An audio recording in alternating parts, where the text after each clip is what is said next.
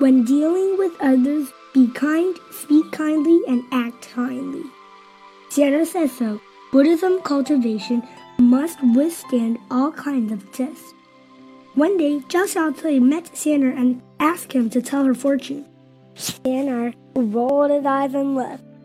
Zhao caught up with Santa and asked him to read her palms.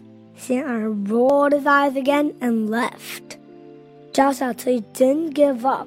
She ran after Santa and asked him to give blessings to her bracelet.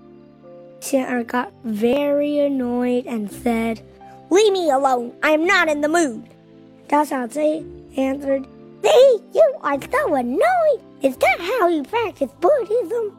I know that Buddhism is neither about fortune telling or giving blessings. It is about letting go of ego and addressing afflictions. This is a test to see how you are doing with your practice.